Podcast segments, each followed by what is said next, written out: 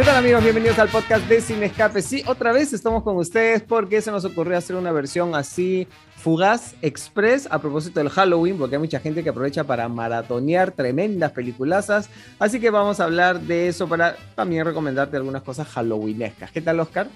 Bien, que la que contento porque nos preparamos pues para la noche de brujas. ¿no? Así que este, y creo que ahora las plataformas de streaming ofrecen muchísimas alternativas. Así que vamos a hablar un poco de eso recomendaciones, también las noticias y, y como es así una edición así veloz, ya aquí le damos paso al enmascarado, no sé qué es un jugador de hockey o, o qué es Luchito. Eh, yo estoy hoy día un poco contradictorio porque estoy con mi polo de Freddy, pero Así estoy es. con mi máscara de Jason. Es un, un- así un crossover. Bueno, ya lo hicieron, ¿no? Ya se juntaron, ¿no? Así que ¿por qué no el son con podcast? audífonos, está bien. Es- Claro, sí, sí, pero ya me, lo voy a, ya me lo voy a quitar porque en realidad no puedo respirar. Este, ¿qué tal? bueno, este, el Halloween es una de mis festividades favoritas, aunque me digan alienado. Nah, Este, así que, este, como ya dijo Oscar, el streaming tiene como para que veas películas de terror todo el año, no solamente la semana de Halloween o la noche de Halloween, así que hoy día vamos a comentar eso, pero eh, a mí me toca darle pase a la increíble, a la sensacional, a la siempre bella Daniela Sexy, y sexy, no te olvides. me, me he producido para la ocasión, así, look halloweenesco ya. Muy bien, dark, Lista para la noche que hoy día pues hay que estar en casa, por supuesto, Hmm. por supuesto. No hay... Y maratonear lo que tengamos en el streaming o de lo contrario, si alguien quiere ir al cine también, bienvenido. Tenemos un programa cargadito, cargadito, muchas cosas del género de terror, recomendaciones también, como dice Osquita, del género de terror, así que pues, o de suspenso también, pues, ¿no? Creo que va a haber ahí un Sí. mix, un mix. Ginito, ¿cómo estás? Sí es, Dani. Y tal como lo adelanté la semana pasada, tenemos un programa eh, express, como dicen, de terror y a ver qué si les eh, parece interesante nuestras recomendaciones y sobre todo las cosas que tenemos que comentar esta semana en noticias. Pues, ¿no? Así que vamos a empezar porque creo que estamos corriendo, ¿no?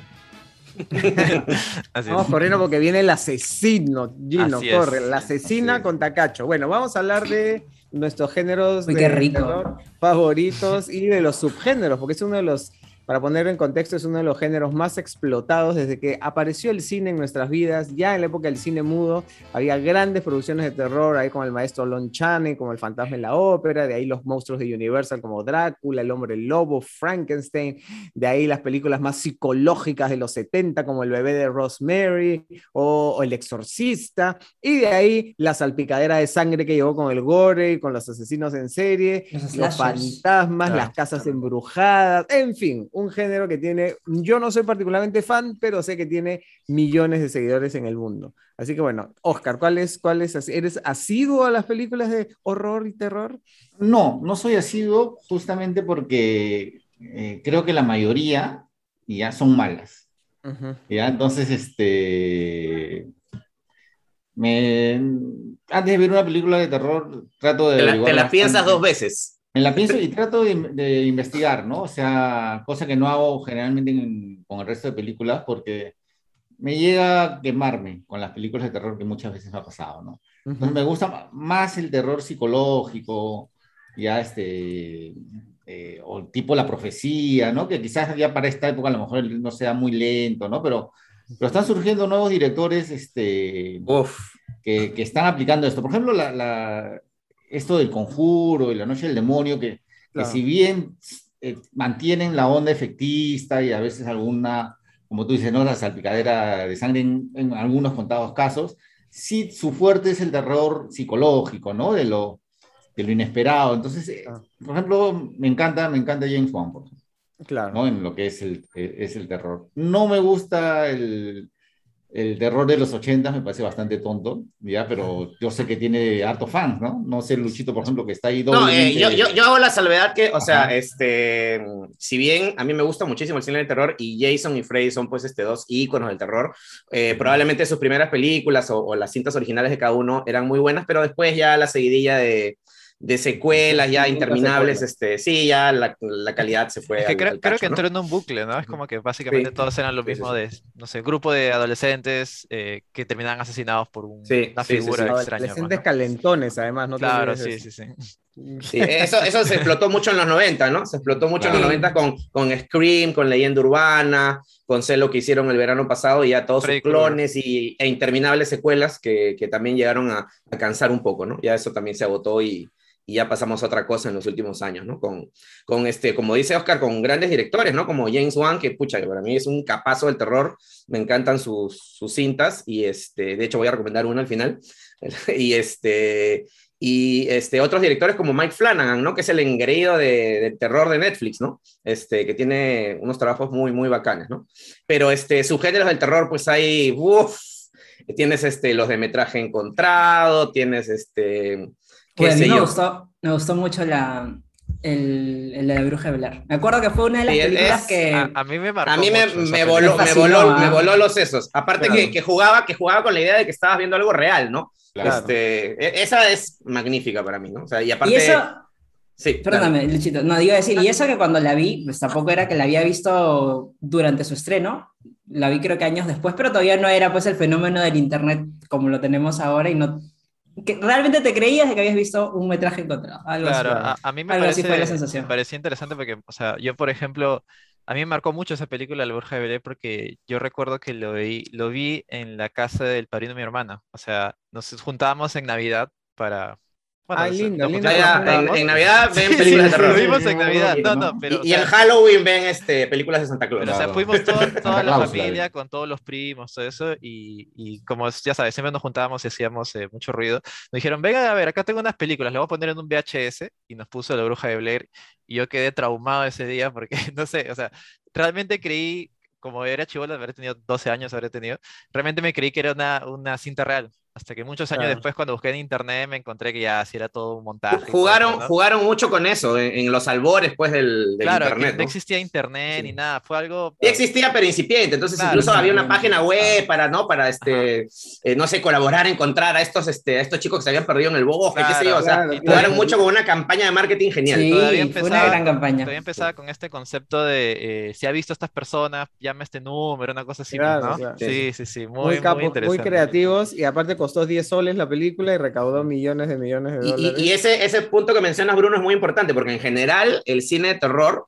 es muy rentable por eso y por eso se, sigue, claro. se siguen haciendo tantas películas porque la mayoría se hacen con muy poco dinero y algunas, las que tienen más éxito, tipo nivel el, el conjuro, o sea, recaudan decenas de millones de dólares y, y, y, con poco presupuesto, no, no, no son además no, requieran... no, requieren pues este, actores este, de renombre. ¿no? Claro, Exacto. estrellas. Ajá. Ni, ni, ni, ni, efectos digitales este, ¿no? Este, claro. espectaculares, ¿no? Sí, con pocos, recursos, con pocos recursos puedes hacer algo bacán. Yo quiero hacer hincapié en dos películas, así que, que han mencionado los fines de los 90, que se me acaba de venir a la mente, y hay que creo que sí, sí son de las películas de suspenso, terror, que más, más me han asustado así en, en la vida. Uno, es, obviamente, es el sexto sentido, ¿ya? Y la otra es este, Los Otros, que creo que Bruno la hemos visto juntos. Sí. Y recuerdo. Estoy a mencionar esas, esas dos mismas películas que para mí son así como que mis, mis favoritas de, del género, porque juegan pues con la psicología de lo que es y lo que no es, y lo que te dicen y no te dicen, y es esas películas rompecabezas, pues, ¿no? Que tú tienes que ir atando cabos este, hasta el final, donde es la gran revelación, ¿no? Y, y las dos películas son maravillosas, ¿no? Este, y creo que son contemporáneas, ¿no? Salieron casi... Eh, que, que, me sí. parece que Sexto Sentido sal, salió un poquito antes, me parece. Sí, uno creo que es el 99, los otros creo el 2001, por ahí, o sea... Sí. Y, y, la... y, comparten, y comparten cosas que no vamos a spoilear para los que no las han visto. Sí. Así y, es, claro. y la, la, las que no me gustan y que nunca he compartido ni entendido, si alguien que nos está viendo y es fan y quiere comentarnos dónde está el gusto, es el cine gore. O sea, simplemente. Ah, sí, sí, sí. Hay mucho. Creo que es por la morbosidad, ¿no? De ver todo. Lo, lo chocante, tripas, ¿no? Sí, sí, sí. Yo recuerdo que vi Holocausto Caníbal, por ejemplo, y sí, sí. Ah, me, me, chocó, me, chocó, bastante, me chocó bastante. A, a, los seis añitos la vio. Ahora entiendo muchas cosas. Ahora entiendo, ahora entiendo muchas cosas. O sea, yo también. A, a, mí personalmente no, no me gusta mucho, o sea, no es que, no, no es que me, me dé terror, sino es que las películas de terror normalmente no me dan miedo. Pero debido a que vi La Bruja de Blair, siempre me quedó, me quedó con este, con este esquema de las películas así tipo como que eh, grabadas en mano por personas, esas me, me interesan mucho más, me llaman más la claro. atención o me las creo más por algún motivo que las películas cinematográficas con una producción detrás, ese tipo de cosas, pues, ¿no? Bueno, ahí se, cuando hicieron, después se pusieron de moda las tipo Hostel o este, Ah, claro. todas esas. Eh, O bueno, la Saw, saga de Saw. Saw, ¿no? Así que no, no es un cine que, que entienda ni comparte, simplemente comparto porque no, pero, pero sí, pues tienen sus fans, ¿no? Y después están los, las películas de terror que se parodian a sí mismas, tipo ¿Scary una Movie? película de miedo. La Ah, Scary claro. Movie. Sí. Que, ¿Cuántas era- que era- que- que eran, que eran a su vez, este, claro, e- eran, Scream ya de por sí era una especie de, de vuelta de tuerca o de hasta de parodia Claro. de, las, de las cintas slasher de los 80. Y Claro. claro, este, Scary Movie ya llevaba eso pues al, ya al, al absurdo total, ¿no? Yo Pero crecí el- con ese tipo de películas, por Sí, ejemplo. sí, sí, sí. Claro, Scary claro. Movie sí de la hora cuando salió en su momento. Sí, pero no, no era tan fan. Así, lo lo que pasa es que, bueno, estas ya son como que películas más comedia negra, pues, ¿no? Terror, así como que de refilón, porque también siento que es más comedia que otra cosa. Pero muchas de las películas de terror, pues, adolecen a veces de buenas historias. Entonces, cuando encuentras una historia interesante, ya te enganchas. Y el terror, no sé si siempre me llega, pero al menos disfruto de la película, que, no sé, como por ejemplo Los Otros, El Resplandor, etcétera, etcétera, etcétera, etcétera, ¿no? El bebé Rosemary grandes clásicos del cine y pues sí, el tema de la sangre, por ejemplo, no, no, lo- no me repele, pero si está usado por usarse, pues mm, sí, no. Muy- muy barato. del gore tampoco soy, no. Muy facilista. gore no soy. Sí, sí, sí, sí. Los efectos, no, no soy tan, como digo, eh, afín a los jumpscares de repente, pero las historias tienen que ser buenas, sólidas, Claro. cuanto menos. Cuanto menos. Lleno, tú que eres el más joven acá de, de este, de este grupo A multigeneracional. Este, los chicos todavía siguen llevando a las chicas al cine a ver películas de terror justamente. De hecho, las Ahora, chicas, las chicas eh, les gustan mucho a veces las películas de terror. Está, está este sentimiento de no quiero verlo, pero aún así quiero verlo porque, bueno, sabes, como que algo No, como que pero, te pero causa en, tu cita estás afanando a alguien, pues llevaba justamente a la chica al cine a ver una película de terror para que se asuste y tú, ah, el protector, ¿no? Yo te cuido, mamacita. Claro. No, ahora es como que puedes hacer eso con cualquier película igual. Es como que Ah, Ahora, ahora yo creo, ahora yo creo No que ya problema. más, es este, ven, ven a mi casa a ver Netflix, más Claro, efectivo, sí, claro. claro, sí. Sí, creo. Netflix and chill. Sí. Sí, pero de las últimas películas de terror, la que más me ha llamado la atención y más me ha gustado es una que se llama, eh, Her- ¿cómo es? Hereditary. Eh, Ah, ya. Ah, acá, se llamó, ya. acá se llamó El legado del diablo Eso o algo me ha así. ¿no? parecido- Sí, el legado del diablo, espectacular. Esa me parecía espectacular. Tú la has recomendado, ¿no? los- Ya, ya. es. Sí, yo, yo recomendé Sí, las dos, la sí. Hereditary y Midsommar. Claro, esos son de Ambas. Ari, Ari Aster, ¿no? Me Sí. gustaron mucho, mucho, mucho. Creo que tiene un gran futuro, un futuro prometedor como director. de- Creo que combina perfectamente lo que es terror psicológico con cinematografía, porque tienen unas buenas tomas así bien alucinantes que ayudan y, incrementan el suspenso o el miedo de lo que pueda pasar. Es muy, está muy bien hecho, creo, y está Tú como también que recomendaste otro nivel. La, bruja, ¿no, Dani? Que También, onda. también. Terror psicológico, sí. Ah, la bruja No, la, la- Taylor la- Joy. la atmósfera, la atmósfera en, La Bruja lo es todo. Sí. exacto, sí. eso Es que, es que una buena película de terror, más que enseñar, tiene que sugerir, Claro, ¿no? claro. Entonces, este, Bueno, es lo que hacía Hitchcock, ¿no? O sea, Claro. con sus, las limitaciones de su época, o sea, más era lo que no veías que lo que veías, Claro, porque te claro. daba miedo. ¿no? Ay, sobre eso va mi recomendación también.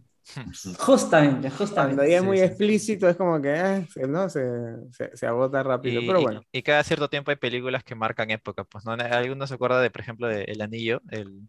el aro. El la aro, el. Claro, sí, claro. claro, sí, uh, sí. claro, La y primera saliendo del pozo. fue buenaza. Se- eh, actividad paranormal también, la primera fue... Ah, claro, sí. La, la primera pero- fue genial y ya se ha ido desinflando, bueno, como todas Sí. en realidad, ¿no? Sí. Desgastaron mucho la franquicia, porque Sí. ya es que, claro, la primera tiene el factor sorpresa, pero ya si ves la fórmula repetida siete veces. ya, Eh, pues, Es una fórmula que se agota rápido, además. Ya la Igual segunda, que- la tercera, como que, ah, Con- otra vez. Igual lo que el juego del la miedo. Grudge también. The Grudge. La Ah. Con también. Sarah Michelle Gellar, ¿no? Esas Claro. eran con Sarah Michelle Gellar. Lo que Sí, también venían del Asia, ¿no? O sea, eran... Sí, remakes. claro, Adaptaciones. re- remakes, adaptaciones de, de cintas Claro, un tiempo se puso de moda eso, ¿no? El terror japonés, ¿no? O, o el terror Asiático, adaptando cintas japonesas, ¿no? Sí, sí, sí. Sí, y después, bueno, también salieron las, las películas de, mm, bueno, las, las de terror adolescente, es un poco las, las tipo, las originales de Jason y Freddy, ¿no? Un poco esas así en grupo de chivolos. Que jugaban un poco con el terror y el sexo, ¿no? Porque Claro. siempre ahí había ahí su el de- límite. Sí. No, la de chica que se va a bañar al lago. Ay, Estuvieron muy, relacionados. Se, saca, se sacan Claro. al lago a las cual. 2 de la mañana cuando no hay nadie y de Claro. pronto esto. O a los que Sí. los matan en pleno, en pleno canchis canchi, ¿no? O sea, Claro, no, sí. eh, o está el grupo ahí formado, pues ya, ya vino la amenaza, ¿no? El- una, una cosa así desconocida, alguien, pero deciden separarse, ¿no? O sea, Claro, e- esa es otra cosa, esa es otra cosa entre, entre, Claro, entre claro. bacán y, y, y, y- este, Y que tiene el terror, sus clichés, ¿no? Por ejemplo, Claro. yo siempre digo con actividad paranormal, o sea, yo, este, la primera me gustó, eh, pero yo no podía con esa idea de que, oye, óigame, o sea, no sé ustedes muchachos, pero si en este momento aquí, este, no sé, pues este, un cuadro se cae o la cama comienza a volar, o sea, yo salgo de acá de la casa y no regreso nunca más en la vida, pues, ¿no? Entonces, Claro, esta gente claro, claro. Le siguen pasando cosas, le siguen pasando cosas noche tras noche y nunca se van de la casa, siguen grabando, o sea, y ese es otro cliché de, de la Como la terror, cabaña ¿no? en la mitad del bosque también, ¿no? Claro. Sí, no, siguen ahí. Claro. sí. Siguen La ahí casa sufriendo. solitaria, pero así en un Ajá. campo lejano, Claro, sin luz claro. todavía, ¿no? Así como oye, ya, ¿qué, qué más necesitas para irte? Sí, y se quedan, y se quedan ahí bien sufridos. Hay que acabar la película, pues. Que si no, la película se acaba en cinco minutos, pues, ¿no? En, en Sí. verdad, ese, ese- Con esa es nuestro, con nuestro criterio y nuestra lógica sí se acaba en Claro. tres minutos. Y, y hemos visto también cómo han ido evolucionando eh, los formatos, ¿no? Que ahora han llegado a hacer series como esta última que salió en Netflix. eh, Recuerdo que la vimos una vez en la oficina Marianne, ¿se acuerdan?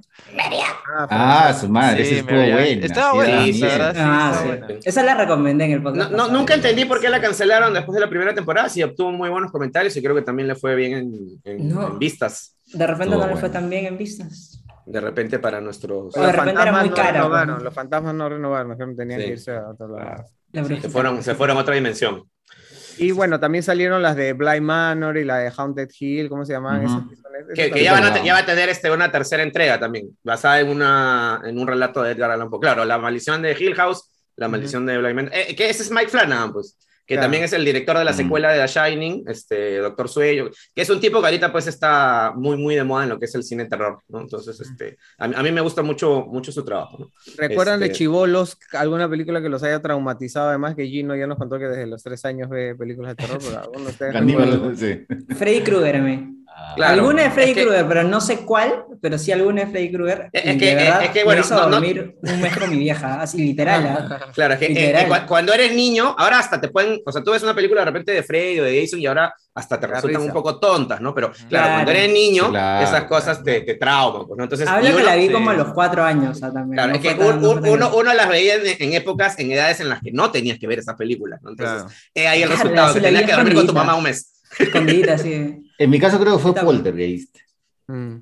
Ah, no, pero Sí. Poltergeist sí. Sí, sí, ahí Me sí me... Ah. claro. O El Exorcista por esa película. No, El Exorcista ha sido la hora en su momento, me acuerdo. O sea, yo no, no lo viví, pero Claro. mi mamá me contaba que cuando se estrenó, que fue unas Ah, cosas no, así claro, súper. este, la, la gente no quería y a- y ir. aparte- y que aparte, no, que te va a meter este- el diablo, una cosa así. Ambas películas tienen ese halo maldito más allá de, de lo que ves en pantalla, ¿no? Este tema de Claro. las cosas que sucedieron en el set, los actores que se murieron, Ajá. o sea, ya tienen como Sí, sus supuestas maldiciones, ¿no? Que van más allá del, de la ficción, ¿no? Que eso les da un, un plus ahí, un, un morbo adicional, ¿no?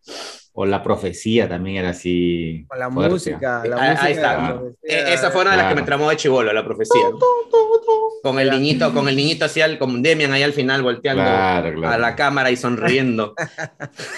¡Qué miedo! Horroroso, esas películas setenteras que además ya de por sí se veían creepy por ser setenteras simplemente. Sí, Sí. claro. La atmósfera, la atmósfera siempre es clave. Oye, ¿y Chucky? Chucky o Chucky. ¿Qué tal les pareció? ¿Qué tal Ah, les pareció cuando, cuando se estrenó? A ver, ustedes que han estado más grandes claramente que yo. Este, Lo que pasa es que, por ejemplo, todas esas películas tan populares en los ochentas, yo no las he disfrutado, o sea, tipo Rambo, hasta el Mm. mismo este, Terminator, ¿ah? Porque yo estaba en plena universidad y yo era pues ya lo, así, el culturoso intelectual, ¿eh? entonces, indie, indie. claro. ¿eh? Es, ¿Qué voy a ver esa vaina de Chucky? Hazme el favor, o sea, claro. o sea, Yo solo veo cinearte, por favor. claro. Claro. Después ya lo veía en función estelar, eh, cuando lo daban en Canal 12. Vamos a la madre. Sí, cinco años después. Yo, yo, yo recuerdo de, de, de Chucky, por ejemplo, mi hermana tiene eh, un trauma con, con Chucky porque sí, me recuerdo que veíamos, veíamos las películas en, cana- en Canal 9, me acuerdo. Y Y yo siempre me daban voy a quedar grabado en la mente la escena, creo que es Chucky 2 o 3, donde están en una fábrica y creo que a Chucky se le, se le traba la mano en una máquina. Y, se, y lo jala y es como que se le sale, se ve como se, no sé, se le sale en la carne, una cosa así, y me quedó bien, bien grabado en la mente esa escena. No recuerdo cuál cheque es, creo que es dos o tres. Y sí, Yo también, sí me da miedo, la verdad. Sí, presente. sí, sí. Ay, Gino, no te asustes. Son efectos especiales. Y las películas de monstruos, tipo La Cosa de Otro Mundo, este, esas así de, de alimañas horrorosas. Ay, también. También, también tuvieron su... También, Ay, ay, no, pero. Tuvieron su momento. La Cosa de Otro Mundo, por ejemplo, sí, sí me dio, sí me- también me, me causó impresión cuando la dieron, ¿no? Con estos monstruos que además... ¿Pero eran- la de los 50 o.? No, no, la de los 70, la, The Thing se The llama. Thing, Ah, claro, ya, sí, sí, sí. ya. También es así. Y después hicieron un remake que además era una secuela inmediata, hace, hace un par de años nomás. O sea, se, se- se aventuraron a hacer una secuela Sí. Que tenía todo el look setentero porque era la continuación directa. Este, Ya, ya me acuerdo que otra película daba miedo en los 70s, en los 80s que la pasaban en, en la tele. El lente. ah, El lente. El- El lente, como mi sí. lente. El lente, así como este. No, era un. eh, un era así un, un, un ánima y hacía sus cosas ahí, a las chicas y todo. O sea, era. Bien travieso era ese ente. Era un galán, un galán fantasmal que seducía hacia la Ah, era mañosón el lente. Creo que, creo que ya la estoy comenzando a recordar. Sí, no, era, no era mañosón, ya era medio violín ya el lente. Sí. Sí. Y Sí, este, sí, sí. Pero bueno, coméntanos tú cuál es tu película de terror favorita y cuál te ha causado pesadillas. Si estás en esta versión de YouTube, coméntanos a ver cuál te ha traumatizado, ¿no? ¿Y qué pasó con M. Night Shyamalan que se, se vendía como el nuevo pues. rey del terror? De ahí Pero le está yendo bien, conserva. Está yendo bien últimamente. Eh, eh, Como, serie, como pero- comentamos la otra vez, el problema de M. Night Shyamalan es que hizo su obra maestra demasiado pronto, ¿no? Entonces todo lo que, que Claro. es sexto sentido. Entonces todo lo que hizo después Sí. Eh, siempre le, le jugaba en contra, ¿no? Pero no, ha que, hecho, que superara ese, esa Sí. valla, pues, ¿no? ha hecho sus cositas. Era una valla muy alta de superar, exacto. a una película que hizo él que me gustó mucho la premisa y que la crítica no, no sé por qué no, fue la, la aldea. Me pareció bien Sí. paja la, la Sí, sí, sí. idea de... La aldea. El, el- giro final, aparte, es muy bacán. Sí. Sí. ¿Ah? El giro final, digo, es muy Sí. bacán, ¿no? Sí. Nadie Este, se lo esperaba. Siempre tiene esos giros. Sí, ese esa es su- una marca registrada de Shyamalan. Pero Chamala. en realidad, todas sus películas, como señales, también lo- las premisas eran buenas, pero no las había. ah, creo que se excedían los giros, justamente. Ya demasiado giro. Sí, sí, sí, ah, giros sin tornillos. Ya te, te mareaba, te mareaba. Así Este, que bueno. Y bueno, para, para ahora pues eh, deleite y consumo, como bien dijo Luchito, hay una cantidad enorme para disfrutar en el streaming. En un ratito vamos a dar algunas recomendaciones, pero este, atentos porque van a ser recomendaciones halloweenescas. Mientras tanto, ¿qué tal si damos pase a las noticias más relevantes, calentitas, burbujientes Va- y picantes de la ¿Va a semana? haber cuña o no va a haber cuña? Gino, ¿va a haber cuña o no? Eh, sí, ahí va.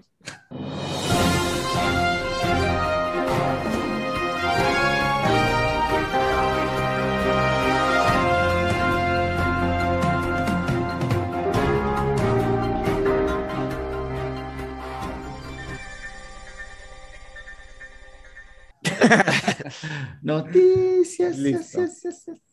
Totalmente Ya, a ver. espontáneo.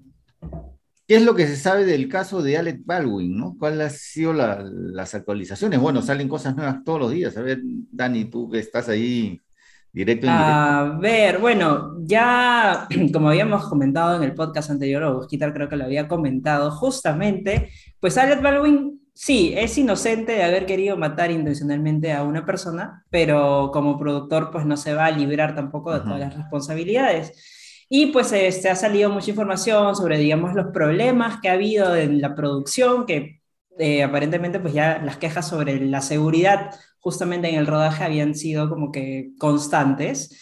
Y es más, habían traído gente de fuera, habían traído personas este, como que reemplazos para tomar los puestos de las personas que, de los trabajadores o colaboradores que, habían, este, que se habían retirado por, justamente en forma de protesta por, por los malos tratos, etcétera. Mucho se habla de la poca seguridad del set, ¿no? Es lo que más se hace hincapié.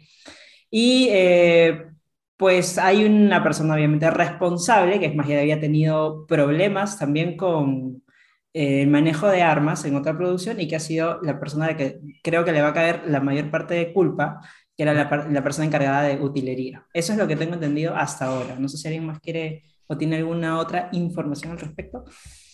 Pero siguen, siguen las, lo que hablamos en el podcast pasado, bueno, se sigue investigando y además este, se dice que, que podría haber más de un responsable, ¿no? O sea, es como que no hay una... Claro, claro, sí, pues al final no es solamente la persona de utilería, sino la persona que está encima de él y encima pues la gente que está en la producción, de alguna manera también pues van a tener, no, no la gente, sino los productores, mejor dicho, que van a tener también responsabilidades compartidas porque eh, sí, parece que ha habido bastante negligencia, no solamente con este incidente, sino a lo largo del rodaje, que ya pues no daba el mejor, al menos no, no sé, como que no da la mejor impresión, pues, ¿no? Para, para los investigadores. Por ahí leí, pero no lo he vuelto a ver, que era una película este, que está siendo producida para Netflix, ¿es esto cierto o, o no? La verdad es que no, no he leído yo al respecto, pero...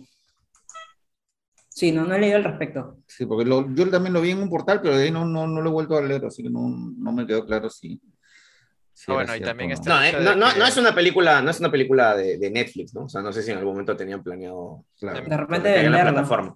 También sí, sí, pero ya, de yo creo que ya la película ya quedó, ¿no? Ahí, ¿no? O sea, de que- Sí, bueno, aparte, Alec Baldwin eh, ya ha dicho que se va a retirar. Algo que caía de Maduro. era lo, era lo esperable. ¿no?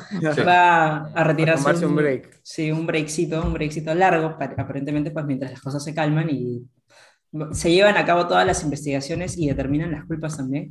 Vamos a ver qué cosa le toca a él como, como productor, pero pues sí, va a, va a mantener su carrera actoral en pausa por el momento, hasta quién sabe cuándo.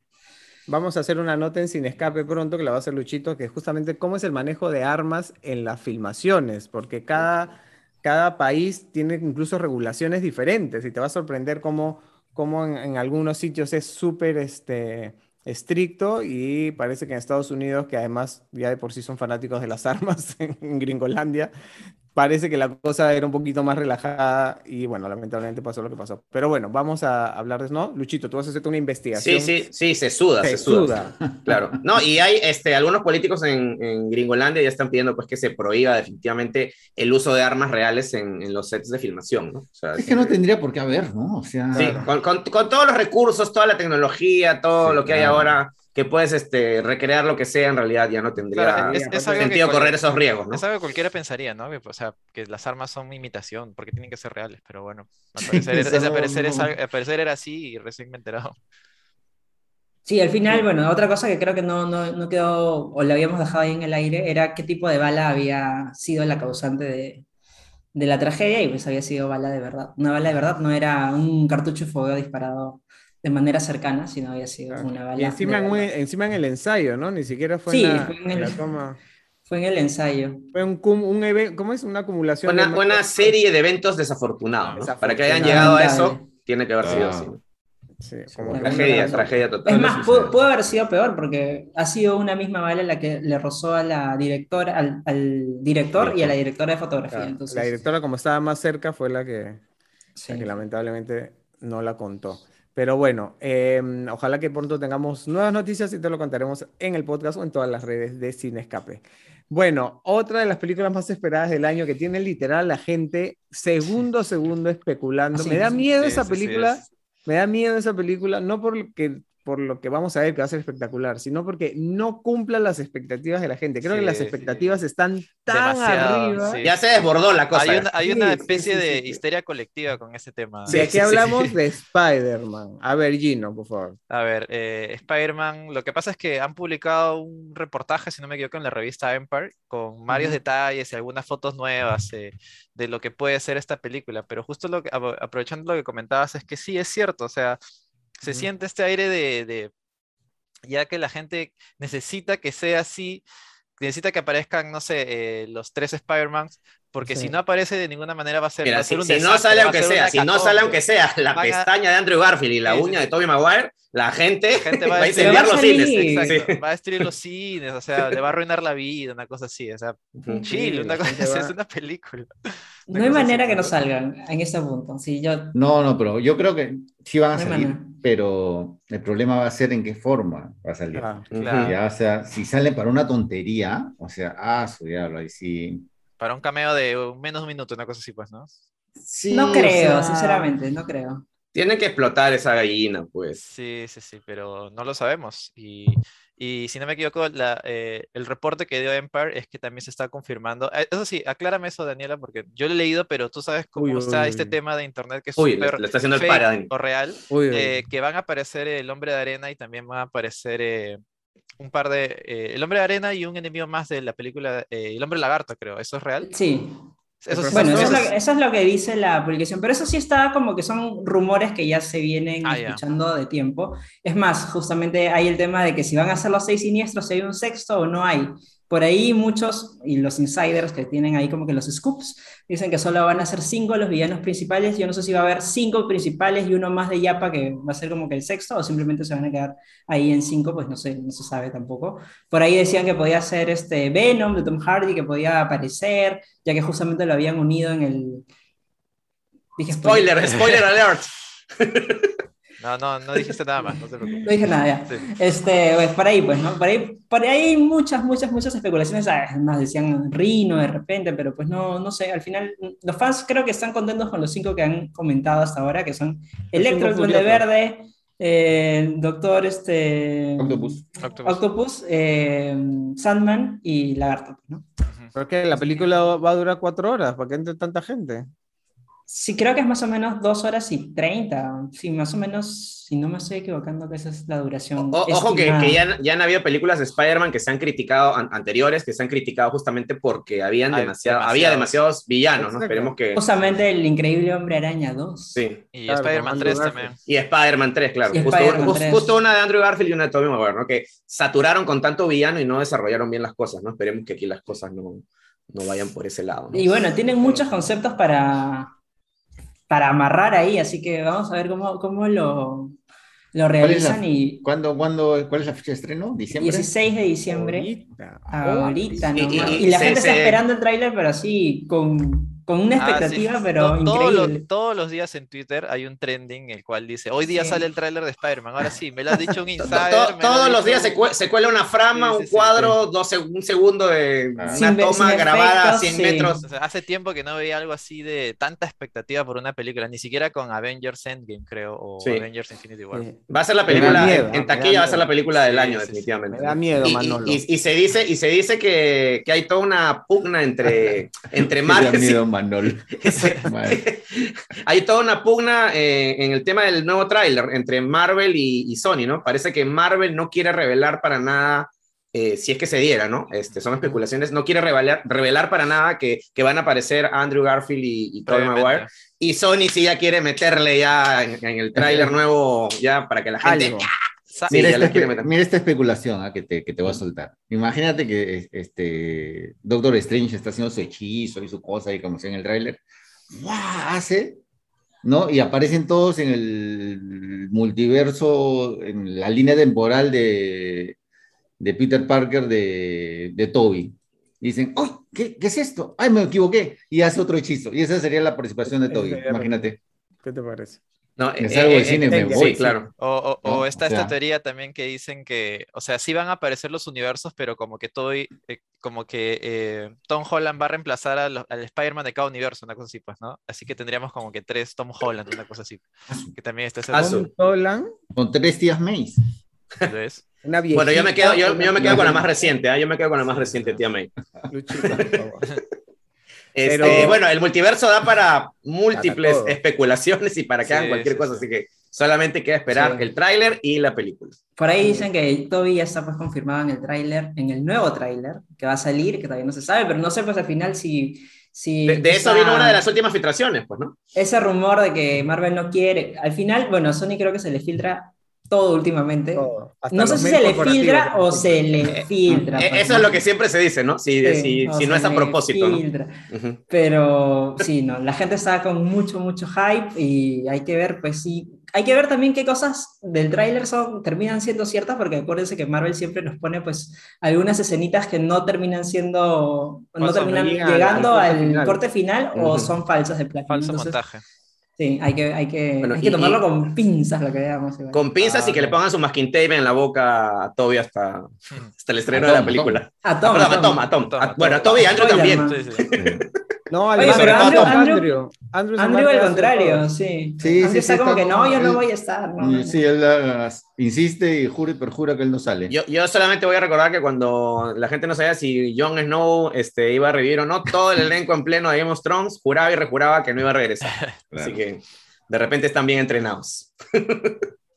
Sí, de todas maneras. No, no hay forma, yo sí estoy completamente seguro, no hay forma de que no suceda. Ya todas las teorías hasta ahora se han, han ido calzando en, en diferentes este, trailers, en portadas, en todo lo demás, así que no, no me imagino que no vayan a ser parte de la película. O sea, tendría, realmente tendría que ser una negación ya tajante de alguno de los actores para no querer, ¿no? Porque toda, ¿Por qué toda no la- querrían? Porque- Sí, pues por eso. O sea, no- no Sí, Claro, son, es un papel que les ha dado tantas este, alegrías y satisfacciones que no, no Aún tendrían así por qué digan negarse, como ¿no? que, claro, aún así digan como que a menos que me pagues 10 millones no lo hago, toma. Se lo van a decir así, toma. Ah. toma. Tom. Bueno, otro tráiler que ha salido hace poco y que también ha dividido las opiniones entre entusiasmo y alguna gente que no le ha encantado es el tráiler de Buzz Lightyear. A mí me sorprendió porque no era lo que yo esperaba. Sí me gustó, pero no era lo que yo esperaba. ¿Ustedes qué, qué, han, qué comentarios han leído?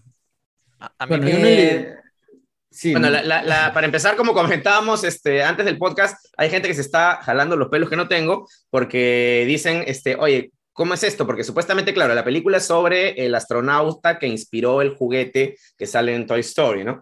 Pero la gente está diciendo, oye, pero si esta película está ambientada en el futuro y Andy está como que en los 90 o en una época por ahí, ¿cómo, cómo puede ser eso posible? No sé, como que ya la gente le está buscando este, la, con- la conexión, sí, mucha lógica y de repente no, no la tiene, pues, ¿no?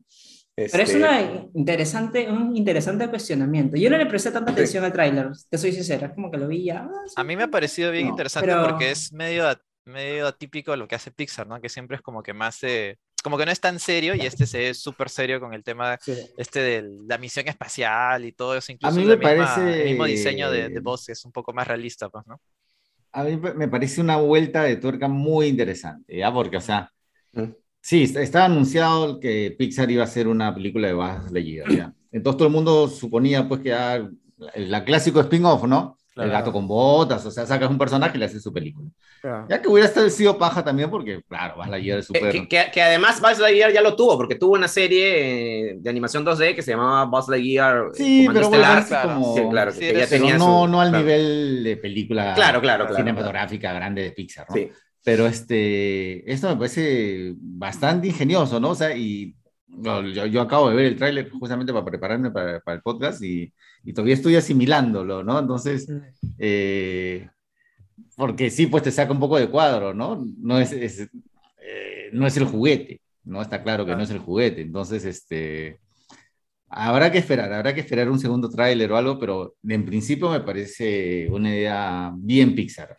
Arriesgada, Claro. valiente, y yo creo que va a ser súper, súper exitosa y súper artística, sobre todo, ¿no? Y que podría iniciar toda una saga de películas, porque te da para, o sea, Sí. infinitas posibilidades, Sí, ¿no? claro. Al infinito y más allá. Más allá, Woody, una cosa así. y más allá de posibilidades. A mí sí me ha gustado mucho lo que se ha visto y con la canción de David Ah, Bowie, claro. pues el avance queda, pero ah, pues, sí, sí, genial. sí, eso sí, genial. Harman, pues era. Y, y les, les cuento un dato anecdótico, ¿ya? A Este, ver. como curiosidad.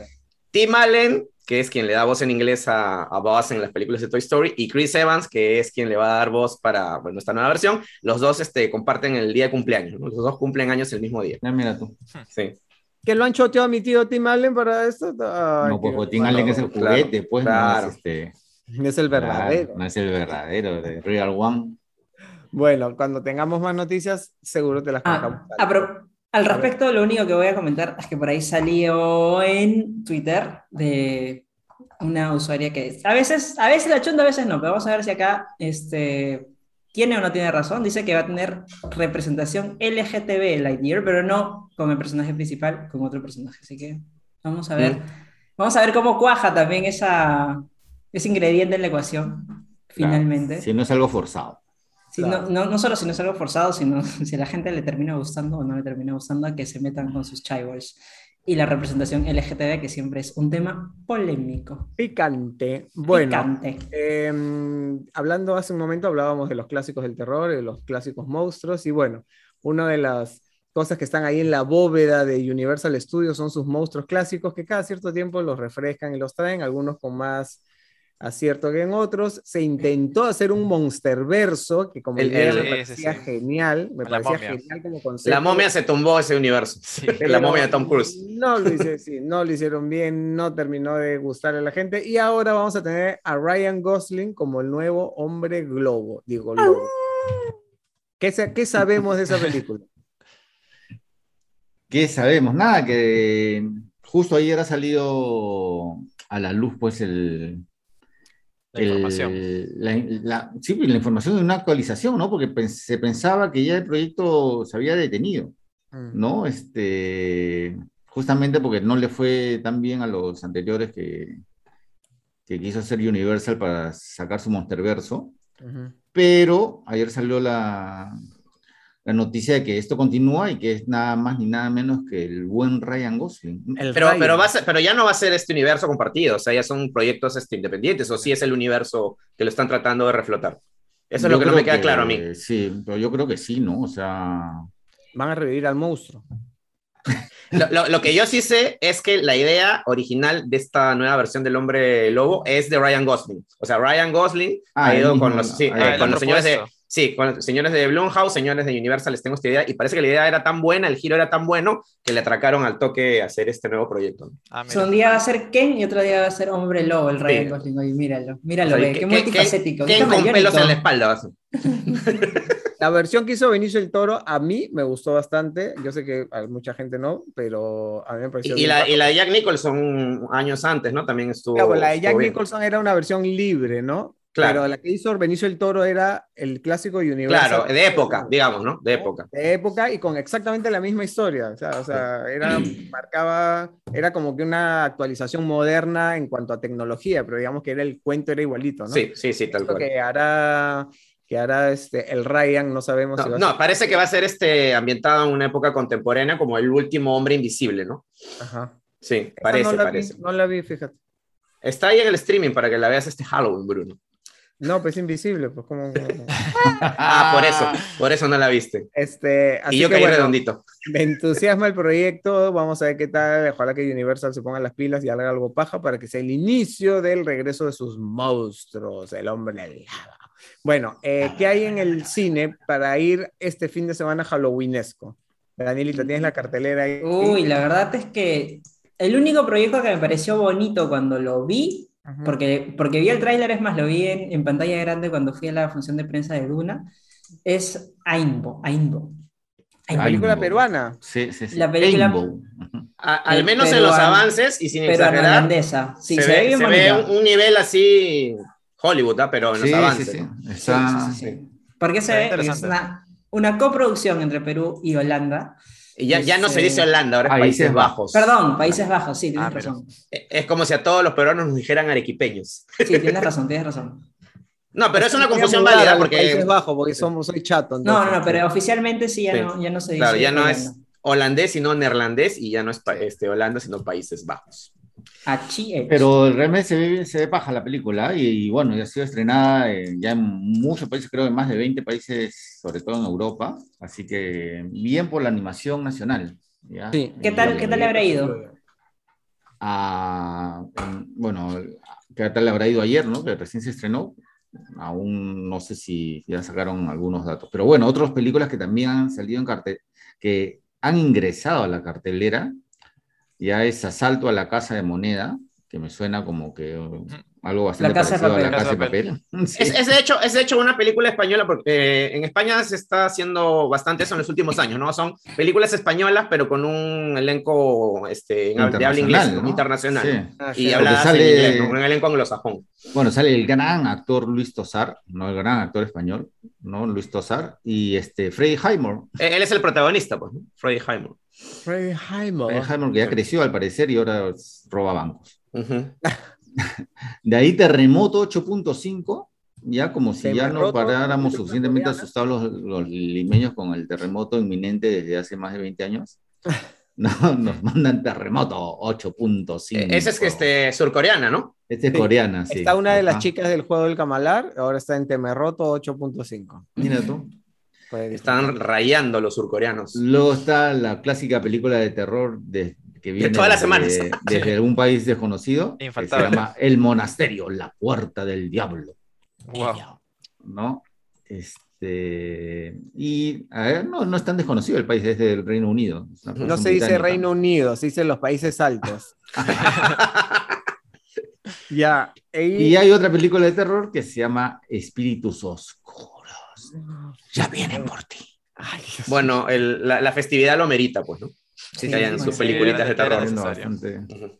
Claro, Y- pues el plan parece Y escúchame, no me acuerdo si, si hicimos la. En el programa pasado que hablamos de los cines vacunados y sin- con vacuna y sin vacuna. Hay Pero una ahora entré a- actualización. Sí, Sí, sí, sí. ahora entré a la web de ver, Cineplanet, ¿no? Cineplanet y, Sí. y ya hay películas que dicen este, salas para vacunados y salas para los que no están vacunados. Me da risa, lo ponen 2D, subtitulada, doblada con vacunas sin vacunas. Sí, sí, sí. Claro, ahora es así, ¿no? Mm. Prime, vacunado o no vacunado. o sea, cambian todo, cada semana cambian las reglas. Curioso O sea, bueno, lo, esa era... pero- sí. ah, lo- lo dijimos en el, en el programa, pues, ¿no? En el programa pasado, creo, que, que quizás sa- saquen esa idea y nosotros pensamos que no, pero al final sí la han sacado. Curioso. Mm, Yo. Claro, creo que, yo creo que claro. debió mantenerse lo de que vayan Yo solamente también. los vacunados al cine. Yo Pero también. bueno. Yo también creo. La propuesta, la propuesta de gubernamental había sido que tengan salas separadas. Este, y, Ya, pero y si de- yo estoy vacunado, sí, ¿puedo entrar a la sala de los no vacunados o no? claro, pero no comes ni te sacas la mascarilla. Ah. Claro. O sea, pues no, no presentas su carnet y no comes ni te sacas la mascarilla. Ahora, ¿qué tanto control habrá en la sala? Pues eso sí, no lo sé. No lo sé, no lo sé. O sea, la, la idea, me imagino, es que nadie vaya con un combo comprado, así como que la, la, la. Claro. Este, pero si ah, por ahí pues sacan su, como siempre sucede, y siempre ha sucedido desde que se abrieron los cines, que sacan ahí su canchita de, de la cartera o su... Ah. o sea, O me salvo no a la sé, mitad de la película, me compro mi cancha y me vuelvo a meter. O sea, claro, De la sí. comas afuera. No, no, pues si entro con la cancha, ¿entiendes? O sea, No si- o sea, si todos le sacan la vuelta, pues eso no estamos yendo a ese punto. Ah, ya, ya, ya. que alguien de una sala no vacunado, a la mitad de la película te sales, compras la cancha y te vuelves a meter con la cancha. Si ya, Y se meten a la sala de vacunados hoy. no, pues a la sala de no vacunado. pues, si nadie, ya nadie te controla. Si Pero, la pero ahí lo que con- correspondería es que Claro. alguien, que algún otro espectador se queje y diga, oiga, esta persona, ¿no? Está mal. cumpliendo con los La persona protocolos. así. Ah, ¿a ti ¿qué te importa? Pa, le tiran la cancha. Claro, Sí, pero graciosa la. La, la cañita en el ojo, la cañita en el ojo. claro. Bueno, Bueno. la es que se animen a ir al cine este fin de semana porque hay buenas opciones en cartelera y para reactivar también este, la industria que ha estado muy golpeada en esas épocas pandémicas. Bueno, vamos ahora con las, sí, las recomendaciones porque eh, plan halloweenesco, el streaming nos va a ayudar. Así que todos tenemos alguna recomendación de distinto estilo, algunas terroríficas espeluznantes y otras más relajadas. Así que, a ver, Luchito, tú primero. Eh, a ver, este, una serie que, una miniserie que vi en las últimas semanas y que me gustó muchísimo, eh, que se llama Misa de Medianoche y está en Netflix. Este, Misa de Medianoche. Misa de Medianoche, Misa que, de es de, que es de Mike Flanagan. Es una serie, a la- a- a- además, a la que le dio muy bien ¿eh? en términos de audiencias, de vistas. Este, bueno, para mí es un título imprescindible para ver este Halloween, este, se los recomiendo. Este, bueno, como dije, es de Mike Flanagan, uno de los realizadores más destacados este, del terror de los últimos años, ¿no? Y responsable además de varios éxitos de Netflix, ¿no? Como eh, La maldición de Hill House, ¿no? Este, Claro. Bueno, este, e- esta miniserie está eh, centrada, eh, recreada en un pequeño, en una pequeña comunidad, en una isla, ¿no? Apartada de- del continente. Mundo. Eh, sí, este, eh, en la cual, este, bueno, es una comunidad pobre, decadente, olvidada y muy católica, porque ya sabemos que el catolicismo es la religión favorita del género del terror. Entonces, este, sí, sí, sí. Entonces, este, bueno, a, a esta isla llega eh, repentinamente un, un sacerdote joven y carismático a reemplazar a, al viejo sacerdote que ya no da más. Y, este, y bueno, y comienzan a, a partir de esta llegada, comienzan a suceder en la isla y en la comunidad, pues, este, una serie de, de sucesos este, milagrosos algunos y muy, ater- muy aterradores y, y espeluznantes otros, ¿no? Este, no puedo contar mucho más sobre la historia porque ya sería eh, mucho spoiler, pero aquí se combina, pues, este, todo el elemento de la religión, el catolicismo, con otro ele- elemento importante del terror que no puedo comentar porque ya sería spoiler, ¿no? Y este-. Sí, no, no, no, no, no. No voy a decir más al respecto de la trama. Pero bueno, este, puede sonar contradictorio, pero este señor Mike Flanagan hace cintas hermosas de terror. Y esta es una cinta hermosa de terror. Este, aparte de, de Nos ha, quedado, sustos- cl- nos ha quedado claro, Luchito, tu, Sí. Tu este, afición, ¿no? Sí, no, me- presidente, me- es presidente me, me- me gusta, me, gusta, me gusta, me, me gusta mucho todo lo que he visto de él, ¿no? Me gusta mucho todo lo, ¿Y él lo, te lo que he visto. gusta de él. también? O sea, como es un No, hombre... me- atractivo. más, más bien la que, me, la que me gusta es su esposa, que es Kate Siegel, que es este, una, su actriz fetiche, que sale prácticamente en todas sus películas y en todas sus series. Es una chica muy, muy hermosa. ¿Y tu Este- postre preferido es el flan?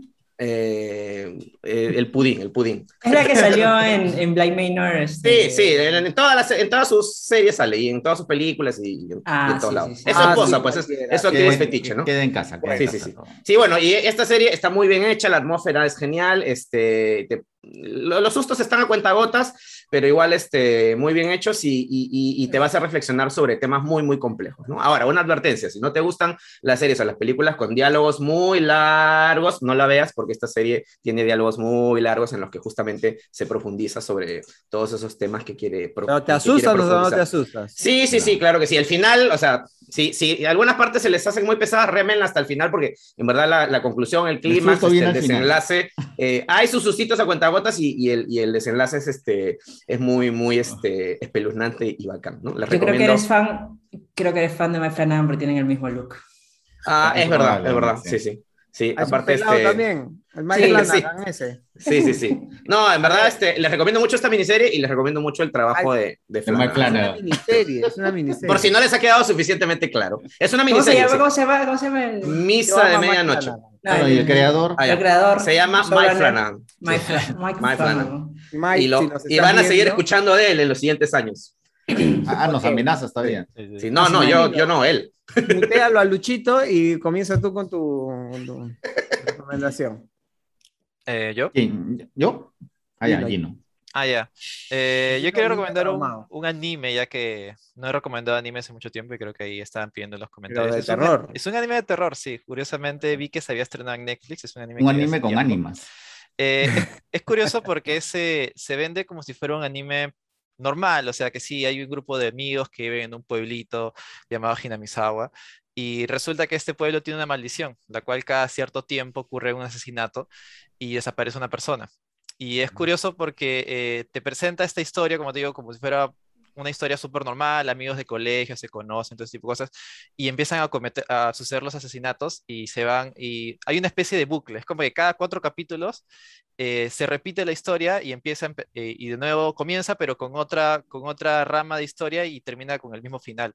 Pero es como si fuera una serie antológica, pero si te das cuenta hay pequeños detalles que te dan a entender de que no es así, sino que es, hay algo más, eh, hay una subtrama dentro de estas, eh, de estas li- eh, líneas de asesinatos que ocurren en, en este pueblo, pues, ¿no? Se llama, el nombre es bien largo, es Higurashi no Naku Koroni, pero en, en Netflix lo han puesto como Cuando las cigarras lloran.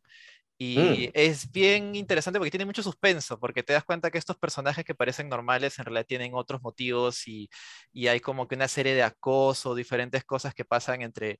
Es como que le- las historias giran de acuerdo a cada personaje cada, cada cierto número de capítulos. Y eso sí, es súper violenta, pero así súper, súper violenta. O sea, por- porque el arte parezca así súper súper japonés, súper cute, no significa que no sea violento. De hecho, es súper, Claro. súper gráfico, así que si lo van a ver, tengan en cuenta de que por más bonito que parezca el diseño de los personajes, Ajá. o sea, se, se- de- hay, un, hay un capítulo que le sacan las uñas a un personaje con una máquina, así se ve todo súper gráfico, otro que le huelen la Mm. cabeza, otro que agarran y empieza a, a meterse cuchillos en, en- en la oreja, una cosa así, súper, Me, me gusta, me, me gusta, me está violento. gustando, me está gustando lo que estoy escuchando. Súper violento, pero, pero es, es Lindo, interesante lindo. porque te das cuenta, tienes que fijarte esos pequeños detalles como para ir armando esta historia grande, que es un misterio mucho más, eh, más grande de lo que parece, que, que en teoría se vende como una serie antológica de, de asesinatos, pues, ¿no? Así se llama. Cuando las cigarras lloran en Netflix.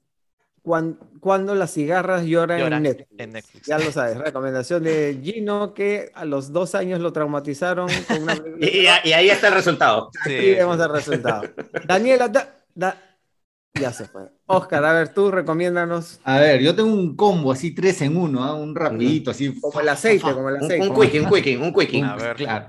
Ya, el primero es As, nosotros. Ya una película de Jordan Peele, ya que también fue director de, de Huye, así con Lupita Nyong'o y Elizabeth Moss, ¿no? Ujú. La del cuento de la criada y de Mad Men también, obviamente. Ya es este. Es una película de esos que, que es paja porque mm, lo que hablábamos, ¿no? Este, te sugieren más que mostrar, Ujú. ¿no? Entonces, este, tiene sus muy buenas cuotas de suspenso, también tiene cuotas de terror tradicional, ya el- es en un parque de diversiones, la premisa principal de lo que sucede, así que sí toma, toma este, aspectos de terror tradicional y ahí se los dejo nada más, pero se las recomiendo de todas maneras. ¿ah?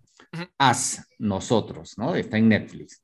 Mi segunda recomendación es Rec, ya una película española que justo estamos hablando de, del metraje encontrado, ¿no? Cuando se puso de moda a principios del milenio, ya es una película muy, muy, sí, ajá, la chica Velasco, ya muy chévere de eh, una reportera y su camarógrafo que, que están haciendo un, un reportaje sobre bomberos y se van a cubrir cómo los bomberos van a, a salvar a una viejita que se ha quedado este, encerrada en su casa, en un edificio, sin imaginar que en este edificio está infestado, ¿no? Por un virus extraño. E- Esa es una de las mejores películas, por ejemplo, de metraje encontrado que, que yo he visto. Sí. Sí, No, dio- es dio la hora en su extraordinario, momento también, ¿ah? sí me acuerdo. Sí, sí. Sí, tuvo varias bueno. secuelas y, y- Sí, sí, remakes sí. Este, gringos. Sí, sus secuelas no, son tan buenas. ¿no? Cubrimos, nosotros cubrimos en una que es la del barco, que creo que es la cuarta, la quinta. no La, sé. sí, Hay la que en tercera creo que sí. Ajá. Perdón, sí, ¿en qué, en qué sí, plataforma sí. está? Está en Amazon Prime. ¿ah? Amazon Prime está Rec 1 y Rec 2. Perfecto. Y así que este. Rec, Rec. Y, mi tercera recomendación es las películas que nos formaron, este, ah, esta docuserie de Netflix, ¿no? Para todos los Buenísimo. amantes del cine, ya que nos muestra un poco la historia de las películas. ¿ya? Y la temporada 3 se centran en varias películas de terror, ¿no? Clásicos. Halloween, Viernes 13, Pesadilla en la calle Elm, en Elm Street, eh, El extraño mundo de Jack, ¿no? Entre otras que ya no son de terror, ¿no? Pero creo que esta tercera temporada ha caído a pelo en esta época, justo ha salido hace un par de semanas. Así que si una de tus películas favoritas es o Halloween o Viernes 13 o Pesadilla o para como es en mi caso, ¿no? El extraño mundo de Jack y quieres conocer sus secretos y cómo la concepción de que las originó, ¿no? Ahí está, las películas que nos formaron en Netflix. Y esas serían mis tres recomendaciones. Bien cargadito, el que no tenía nada que decir, de pronto ¡pum! Siempre hay algo de terror para recomendar. siempre hay algo de terror.com. Bueno, Daniela, tu perdiste tu turno de recomendar, así que ya tendrás que esperar hasta la próxima semana para... Discúlpeme, discúlpeme que me haya sentado a aparecer así con unos espasmos así de tos que me hacen parar mis actividades y correr hacia algún rincón a toser. Ya. Felizmente puede estar muteada. Este, mi recomendación es justamente una película que más o menos la, la han comentado el día de hoy entre los títulos de terror. Se llama El hombre invisible y también pues tiene que ver con aquello que no ves, que también decía Osquitar durante su recomendación. Y también está con Elizabeth Moss, protagonizada por Elizabeth Moss, una mujer que pues si la han visto en el cuento de la criada, sabe sufrir y acá la vemos sufrir durante toda la película. Eh, por eh, esta, esta entidad, porque no, no, sabría cómo describirlo, que es su ex, que había estado en una relación tóxica, una relación muy, muy, muy cargada, pesada, eh, llena de acosos y qué sé yo, y contro- un, hombre controlador. Y pues es- no sé si alguna vez a ustedes les ha pasado que sienten que algo, hay alguien ahí atrás que de repente sientas como que una presencia y no Como sabes que si alguien te está está viendo, una cosa así. Como que alguien te está mirando, te está Era observando. está maca, era maca, perdón. Era la tortuga, Martín. Este, juegan mucho con eso. Es más, el director, que es este Lee Wannell, eh, que ha sido creo que más conocido con sus labores de guionista, porque ha sido guionista de la saga de El Juego del Miedo, también ha sido guionista de la saga de La Noche del Demonio, es más, hasta ha aparecido La Noche del Demonio como uno de los investigadores, no sé si lo ubican. Eh, tiene acá un maravilloso trabajo a la hora de plantearte de repente planos que están como que estructurados para dos personas y tú sabes que hay algo más ahí que no, estás, no lo estás viendo dónde El está. espacio, deja el Entonces, espacio. Así. te juega, sí, sí, sí, te deja ahí, te deja ahí el, el espacio, como dices, y juega mucho eh, con, con la intriga y juega mucho pues para que tú también te involucres y estés ahí también a modo detective de qué va a pasar, qué va a suceder. Eh, y pues creo que la constante es que te vas preguntando si que, esta persona que, que, está ahí atrás observando, qué sé yo, está muerto, eh, es un fantasma, ¿qué, qué, qué es? estas preguntas te las vas así haciendo creo que a lo largo de la película hasta el tercer acto que ahí ya te develan qué es lo que ha pasado. Eh, y finalmente pues creo que voy a comentar que es como una metáfora tal vez a lo que es la violencia de género. una, tiene su, su, lectura ahí ¿no? escondida. Que... Así es, hacia la violencia de género, pues cuando hay mujeres que de repente denuncian acoso o en general maltrato, es, así es, eh, y que pues no les creen, ¿no? Entonces ahí también hay una lectura ¿Dónde está para verla? Esta está en HBO Max, HBO Max, eh, sí, sí, sí, sí. El hombre invisible hombre. El hombre. Aparte tiene muy buenos efectos especiales, muy bien logrados. Sí, sí, sí, sí. Yo les quiero recomendar, es un poco lo opuesto a asustarse y pasarla mal. Es una película Seis chicos en casa. Es una película que es la más absurda que existe, que es Los Muppets en la casa embrujada o encantada como todos los Muppets, pues no existen lógicas ni leyes de nada, es un absurdo tras absurdo. Es la esencia de los Muppets, ¿ah? Creo. Claro. Sí, Chistes tontos, este, romper la cuarta pared, invitados. invitados. Musical, grandes invitados, sí. Y bueno, es la historia, de, en esta oportunidad Kermit o René no es el protagonista, sino es Gonzo y esta especie de cucaracha o, langostino que se llama Pepe, que encima es mexicano, que llegan de invitados a una mansión de lujo porque es una fiesta que va a haber celebridades, un lujo de Hollywood y es una mansión embrujada. Entonces ya se imaginan todo lo que pasan estos dos y además se han tenido la posibilidad de ir a los parques de Disney y subirse al juego de la mansión embrujada. Tiene muchas referencias de esa, de esa atracción, como algunos de los fantasmas y otras cosas. Y tiene música, tiene invitados y si hay chicos en casa, como les digo, es el plan perfecto para sentarse todos ahí en el sillón, chorrearse, reírse un rato y disfrutarla. Está en la plataforma de Disney Plus y es una producción original, nueva de este año, hecha especialmente para esta época halloweenesca. Así que la ríete, divierte. Dura 55 minutos, es al toque, la pasas bien y listo. Bueno, ¿qué hay mañana en Cinescape?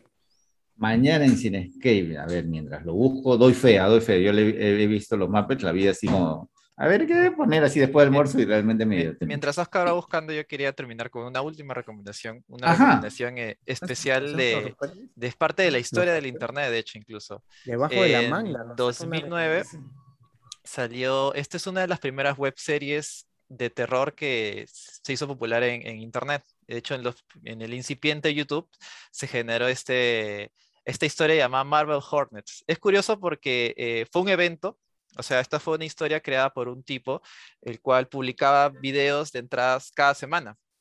Eh, la historia trata de este tipo eh, que tenía un amigo y este amigo eh, eran amigos en la universidad y un día de otro le dejó una especie de caja con diferentes cintas de una película que él supuestamente iba a hacer, pues, ¿no?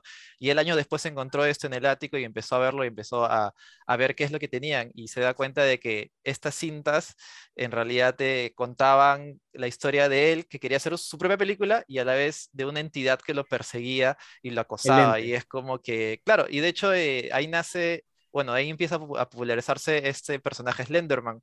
Eh, justo, mm. muchísimo antes de que se hiciera popular y que hicieran fanfics y todo ese tipo de cosas, pues, ¿no? O sea, este es un creepypasta. Exacto, pero es como que de los originales y los primeros que nacieron en internet. Y es muy interesante porque va publicándose cada video de cuánto, cuatro o cinco minutos, va desarrollando esta historia muchísimo más grande que se va, eh, que se va eh, contando en diferentes formatos, pues, ¿no? Y hay videos en los cuales, o sea, no pasa nada y otros videos en los cuales lo ves ahí en el fondo. Es, es muy curioso porque, tal como digo, es una historia, es una parte del internet porque fue de las primeras web series que salió y es muy interesante quizás de revisitar ahora, está totalmente gratis en YouTube. Eh, tiene como que 80 capítulos, pero cada capítulo dura como que, pero cada capítulo era como que 5 minutos. Cortitos. Y es muy interesante ver porque, o sea, te das cuenta de que el tipo, o sea, evidentemente es una historia de ficción, no es nada real, pero ah. esto lo habrá hecho con, ¿cuánto? 50 dólares y una cámara y tiempo libre. Y aún así engancha bien, y es no quieres. Estás todo el día, hay videojuegos. Puede ser, ahí se, se llama Marvel Hornets, está en YouTube. Está en YouTube y es, como dice Gino, así de libre disposición, la puedes disfrutar ya. Ok, sábado 11 de la mañana en Cinescape. ¿Qué vamos a ver? Los famosos que oigan ser famosos. ¿Cómo es esto? Están hartos ya de la fama porque los persiguen, no tienen privacidad. Entonces vamos a ver qué famosos oigan ser famosos y cómo están manejando este tema, ¿no? Algunos hasta ya dijeron, ah, Marte y se retiraron del, Claro, con mis del millones. ojo a otro público. Así es. Este, Luchito nos ha preparado una, más recomendaciones de, de Halloween en el streaming. ya Tanto para más adultos como para, tanto co- para adultos como para toda la familia, ¿no? Así es, así es. De- hablando de animación, tenemos dos notas sobre animación, una sobre la, la película nacional Aimbo, que justamente mencionaba este Dani, ¿no? que está muy paja, con ahí el, su director nos va a contar un poco de, de qué va y, y todo el recorrido que ha hecho por el mundo. Y además, este, Bruno conversa con Zoe Saldaña, o Saldana, y ahí el director Jorge mm, González Gutiérrez, Jorge Gutiérrez, ¿no? Este, que fue el mismo director del Libro de la Vida, sobre la nueva serie de Netflix animada que se llama Maya y los Tres, que está muy bonita, ¿no? Este, tanto visualmente como parece parte del guion también. Ya, así que este, le recomiendo la nota porque está bien paja, ¿no? Y el tipo es un apasionado, es un apasionado total, entonces te va a contagiar ahí su pasión de, de todo lo que habla. Sí, Y- con, la, con la gamorita conversamos. Sí, y además este, una nota fundamental para lo que se viene, ¿a quiénes son los Eternals? ¿No? Porque este, ya entra la- al cine la próxima semana y son varios, ¿ah? son bastantes Eternals. Son, eh, el doble que los este, Avengers, literal. sí, son un montón, entonces tienes que saber de dónde vienen, cuál es su poder, todo. Entonces aquí Luchito Mira, nos ha preparado una nota que nos va a orientar ahí al respecto. Mm, Así que mañana a las 11 o sábado a las 11, porque a veces no ves el podcast en vivo, pero sábado a las 11, disfruta de Sin Escape con mucho contenido buenazo para ti. Y vas a, vamos a estar juntos ahí con buena información. Así que bueno, disfruta tu fin de semana, Amigos, disfruta de las cuídense. recomendaciones, disfruta de tu Halloween, siempre con prudencia, moderación, por favor, no se excedan. Y eh, nada, nos vemos pronto en otra edición del podcast de Sin Escape. Gracias, Oscar, gracias, Dani, gracias. Chau. Voy a despedir Sí, con otra sí, máscara. sí. Ah, ¿Esa de quién es Luchito? Se me comienzan, a se me comienzan a matar ahorita todos entre ustedes, al toque. Vamos. Luchito está bien preparado para Halloween, ya lo vi, ¿eh? Lo veo, lo veo. Tengo, Ahorita- tengo, ahorita tengo una pequeña en casa, tengo una pequeña. Ahorita le dan su caramelo. Chao. Bravo. No, ese está ya muy trillado ya. Ah, ya bueno. Listo. Spider-Man, a ver, pues si, si no envejece mal.